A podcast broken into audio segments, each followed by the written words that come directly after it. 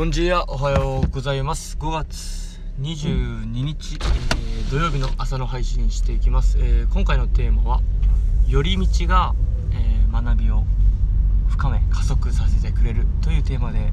えーお送りしていきます。なんかまあ、寄り道というワードがですね、えー今日の久々の朝散歩中に、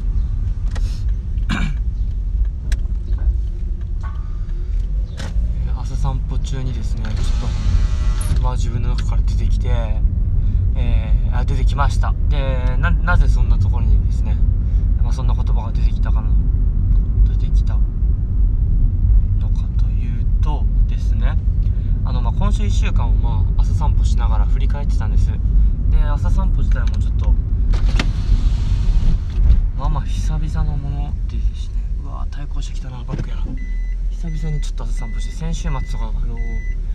朝から雨が降っていて散歩できないみたいな。状況でちょっと平日もそういう時間をですね、まあ、確保できてなくてバッタバタと1週間2週間過ぎてしまって約2週間ぶりぐらいのゆっくりとした朝散歩だったんですかね。あまあしてきました。で、まあ、改めて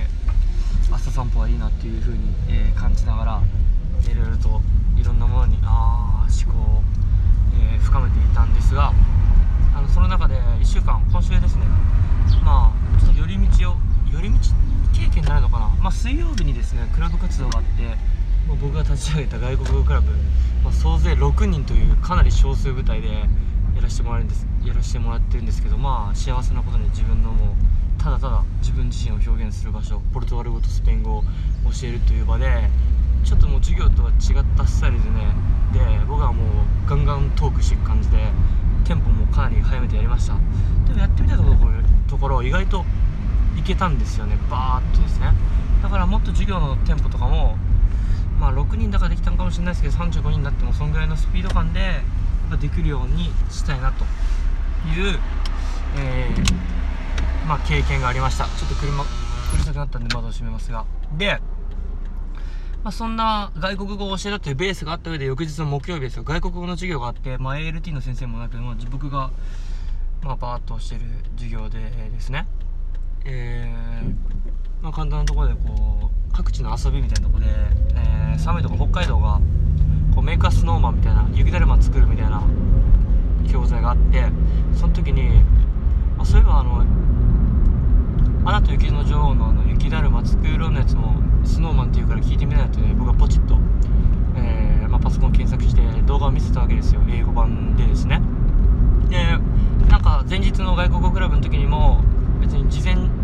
リサーチとかじゃなくてその場で、あのーポルトガル語スペイン語の数の数え方とかを、まあ、ポルトガル語スペイン語で、えー Google で検索してですね「えー、フォアチルドレン」みたいな英語でも検索してパッと出てきたんで、まあ、そんな感じでちょっと検索して、えまあ、英語版の「アナ雪のその雪だるま作ろう」を、えー出しましたそしたらこう「Do you wanna build a snowman?」ですかね僕も知らなかったんですけど「Do you wanna build a snowman?」かな雪だるま作りたいみたいな歌詞なんですけどそこで「スノーマン」っていうのは子供たちがキャッチができてですね。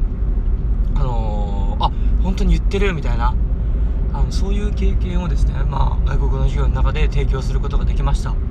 でまあそんなことする中でですねそれって言ったら寄り道なわけですよ。授業の中の寄り道。あのーちゃんとした型がある中のその台本通りではないわけですよね。ただうんなんだろうな。やっぱ最初から台本通りじゃない授業の方がいいっていうのもおかしいんですけどぱこう2年目になってみて台本通りがあった上でやっぱうまくこう寄り道させてあげることで子供たちの学びって絶対深まるよなっていうのを、えー感じてますで自分自身の人生振り返ってみても確実に寄り道寄り道からインスパイアされてるじゃないですけどやっぱ寄り道ベースで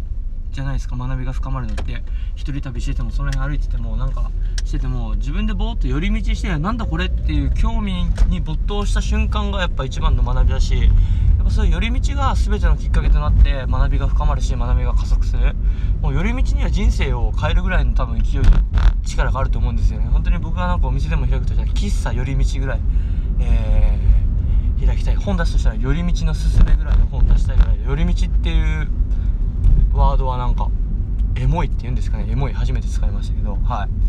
い。いいなと思って寄り道というワードですね。はい。そんなことを考えながらやっぱうまく寄り道させる、えー教師の力というかうんなんかその仕組みというかなんかその辺をもうちょっと追求していけたら面白いことになってくるんじゃないかなとうんなんかそんなことをですね考えたんです。本当にこうでもその寄り道をさせるにはこっちの余裕が必要だしやっぱ大元の骨組みである台本は必要なんですよね。だからきちんとやっぱり授業の準備をして教材を研究して台本を固めた上でスピードアップして5分10分ぐらい時間を余裕を持たせる余らせる設計での授業をバシッとできる上で余裕があるから幅を持たせれるのかなと寄り道をさせる余裕隙を与えれるというかはいそこにつながるのかなと思いましたんでなんかうまくこう寄り道させていけるまあこっちもためにも自分自身がきちんと授業の準備をしたしてで意図的に寄り道を仕組むというかですね。この授業中に子供がなんかあもっと知りたいって思ったそのワードをもっと深めていってあげれる余裕を作って、うん、授業に臨めたらいいのではないかなと。はいそんな感じで思いました。皆さん、えー、道草食ってみましょう。寄り道してみましょう。散歩しながらですね。ふとなんだこれと。目についたものに興味を示すのでもいいし頭に思い浮かんできたものを深く追求するのでもいいしそんな感じですね、まあ、僕もあの YouTube を見せたのきっかけで家に帰ってから英語版の「アナ雪」のやつを何回も聞いて英語で全部歌えるようになる子がいるみたいな状況って最高じゃないですか。やっぱそういう